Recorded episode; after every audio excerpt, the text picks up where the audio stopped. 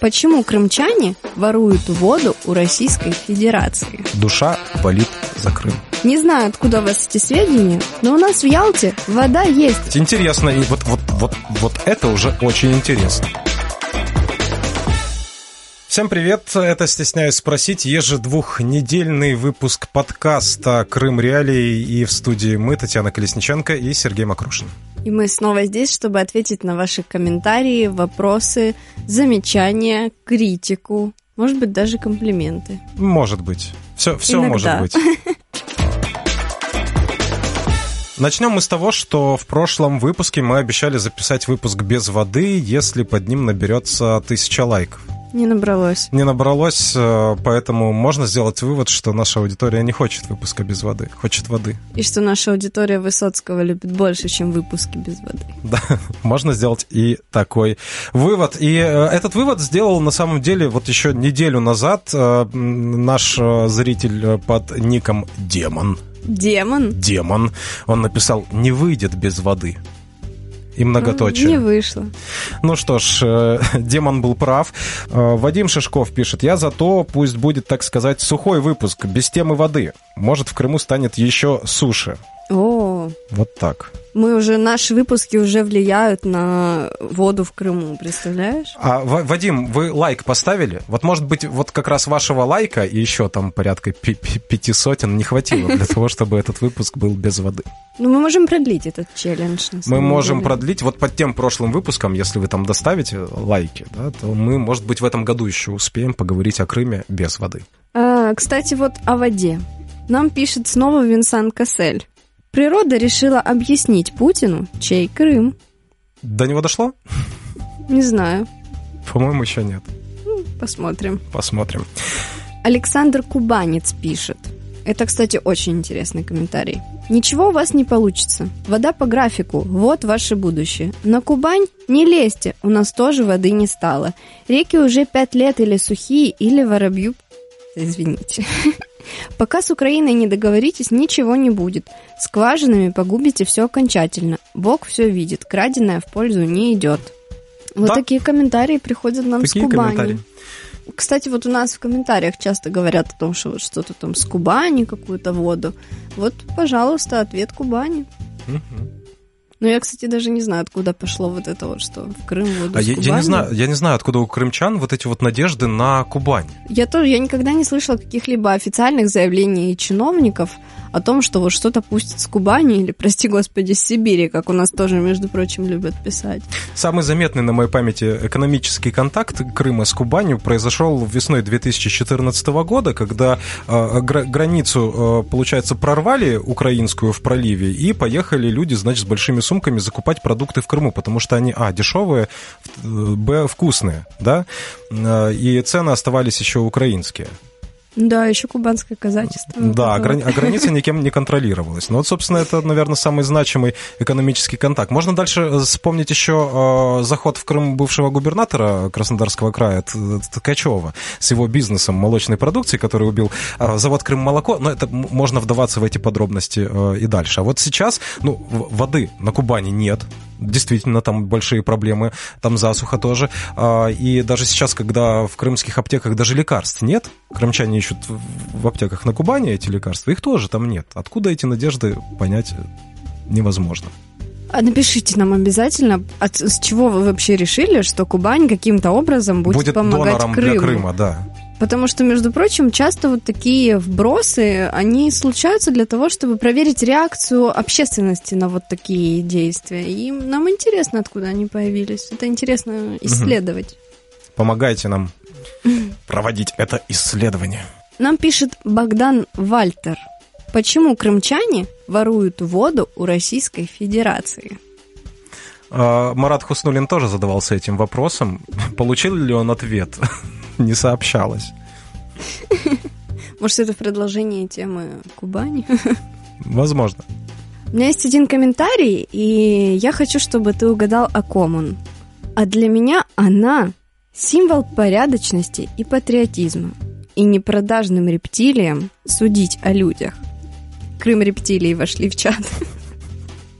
Крым рептилии. Крым рептилии. Отличный нейминг. А, я да, даже не знаю. А Валентине Терешковой, небось? Нет. Нет? Ну, близко.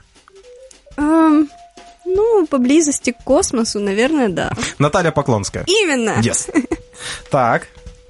Вот для кого-то Наталья Поклонская это пример порядочности и патриотизма. Ну что ж, бывает. Бывает. Наталья Зубрицкая пишет «Душа болит за Крым». И у нас болит. Инга Котюс пишет э, «Хм». Так Хм. начинается сообщение. Это что ж получается? В 1985 году я была на 60-летие Артека в украинском пионерлагере. Он хоть и был тогда всесоюзного подчинения, но, наверное, таки да. Раз находился на территории Украинской ССР, то, получается, был украинским. Теперь все ясно, почему я русская по паспорту, но... Что ж я такая в Украину вся такая влюбленная? Но Крым все равно принадлежит крымчанам, Сергею и всем другим, э, и тем, кто уехал, и тем, кто остался. Когда-нибудь он наверняка вернется в тихую гавань Украины, но только если сами украинцы будут всегда помнить, что там живут их земляки. Ничего себе. Вот такой комментарий. Мы оставим его без ответа. Но мы ни за что не вырежем его из подкаста. Светлана Трамбек пишет, спасибо, Крым, за отличный летний отдых в Гурзуфе, особенно база отдыха «Мечта». Ей отвечают, ей отвечают. Лайон Краймея пишет, приезжайте в Евпаторию, набережная Терешковой, приятно удивит вас привлекательная реставрация в стиле «Русский мир». О, Набережная Терешковой.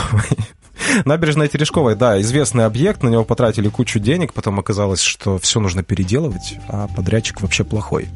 Светлана Трамбик отвечает, может быть, на следующий год. Спасибо за приглашение. Знаете, Светлана, у меня для вас, боюсь, а, не очень хорошие прогнозы. Но вы как приедете, вы нам напишите, что вы там увидите на набережной Терешковой. Взлетит или не взлетит? Илья Смирнов э, пишет, э, вот тормоза, почти 7 лет прошло, а они до сих пор чей Крым? Вот так вот, да? Ну, давайте сравним, давайте сравним. А, сколько? Почти 7 лет прошло. Ну, во-первых, да, все эти 7 лет Украина не уставала заявлять, что Крым — это территория Украины. А, Международное сообщество не узнавало, не уставало признавать а, территориальную целостность Украины вместе с Крымом и говорить, что Крым — это неотъемлемая часть Украины, временно оккупирована Российской Федерацией. Ну, да, 7 лет. Ну, давайте вот для сравнения. Крымская область была передана в состав Украинской Советской Социалистической Республики в 1954 году. До 2014 года да, ни РСФСР, ни Российская Федерация не заявляли своих претензий на Крым. И тут в 2014 году Владимира Путина осенило, что Крым плавает в какой-то не той гавани, и что его надо оккупировать. Но э, 60 лет и 7 лет. И, кстати, у кого, здесь у кого еще тормоз сильнее? можно вспомнить, что крымчане же тоже голосовали на референдуме в 91 году. И, бо- и большая часть крымчан проголосовала за независимость Украины, и, соответственно, как бы... Ну, да, ну вот Илья Смирнов, когда он пишет, что вот тормоза почти 7 лет прошло, они до сих пор чей Крым, ну вот он, наверное, не очень-то... Семь лет прошло, они до сих пор. Крым — это Россия. Да, да, да. но, но- не все, не все. Вот Ну, российские конечно, банки так не считают. Российские Конечно, не мобильные операторы так не считают.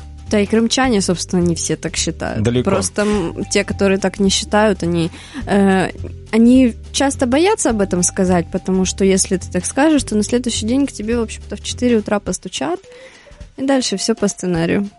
Э, Граф Виктор описывает такой сценарий для Крыма. Крым с бортовым номером 91, в скобочках он говорит, что это 91 номер субъекта России, ушел в вечное плавание. Как, как завуалировано. Это еще более пошлая метафора, чем Крым возвращается в родную гавань. Вечное плавание.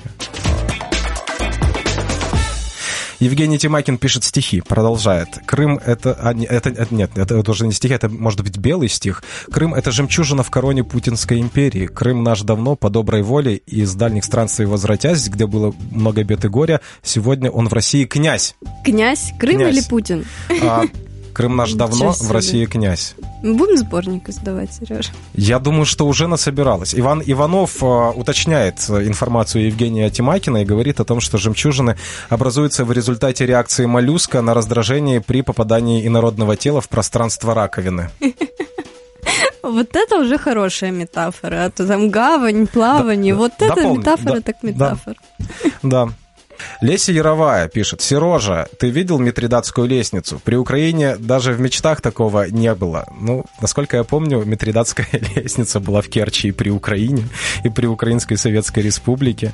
А, и, и до этого она была, да? Ну, ну, давайте вспомним, где еще была Митридатская лестница, в какие годы она существовала на горе Митридат. Ну, наверное, Леся Яровая имеет в виду реконструкцию, которую проводят на Митридатской лестнице, но все-таки она, наверное, забывает, что эта реконструкция, как и остальные, незаконные. И... Ну, это, это во-первых, да, ну, здесь будем посмотреть, как говорится, что будет с этой реконструкцией, насколько качественно проведены работы, потому что, да, Митридатская лестница – это действительно очень важный для Керчи объект, объект очень важный для керчан, и будет очень грустно, если все будет как всегда с качеством ремонта.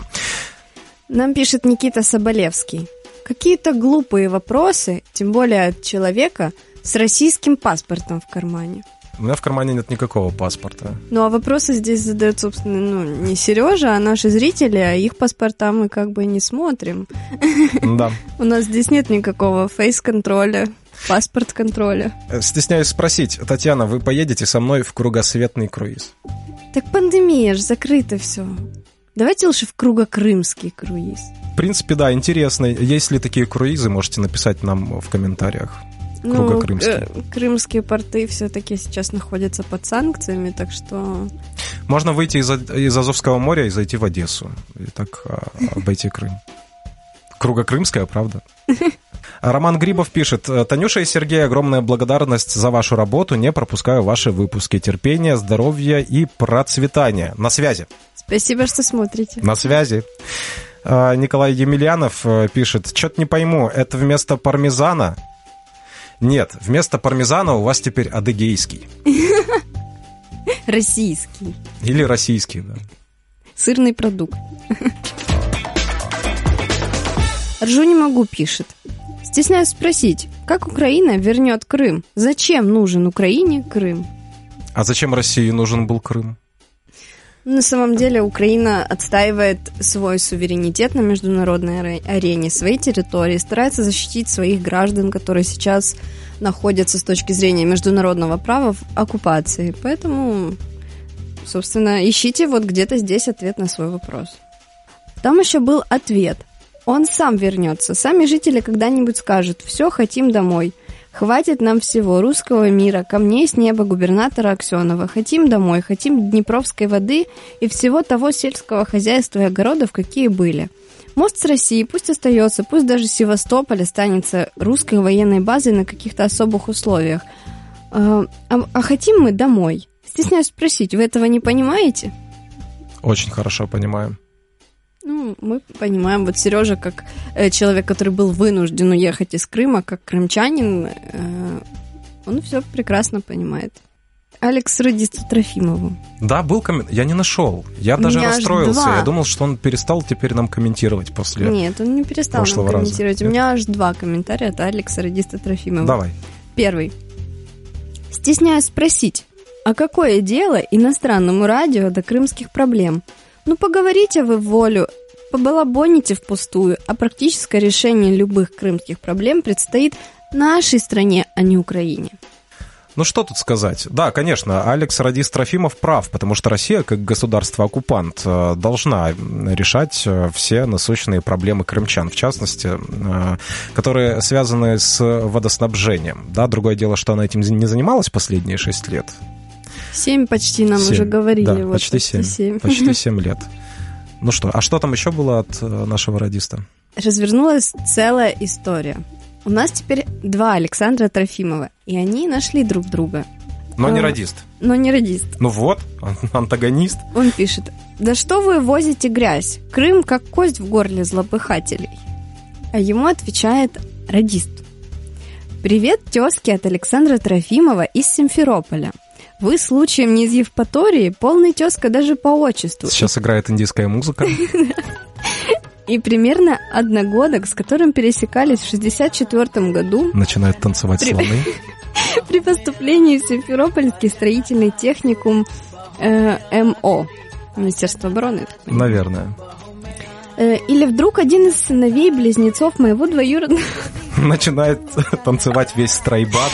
Моего двоюродного брата Михаила Александровича Трофимова из Москвы, с которым у меня утрачены контакты 20 лет назад. Мне 72 года, я тут постоянно пикируюсь за пришешечными небратьями. Извините за обращение и надеюсь на ответ. Вот так, Сережа, у нас уже прям вот ищут родню в комментариях. Вот жди меня. А Ищу тебя, жди спросить. меня, да, вот это все. Ну что ж, продолжайте. Интересно. И вот, вот, вот, вот это уже очень интересно. Может быть, они и не родственники, но все-таки это, это очень интересно. Это очень интересно. Держите нас в курсе, пожалуйста.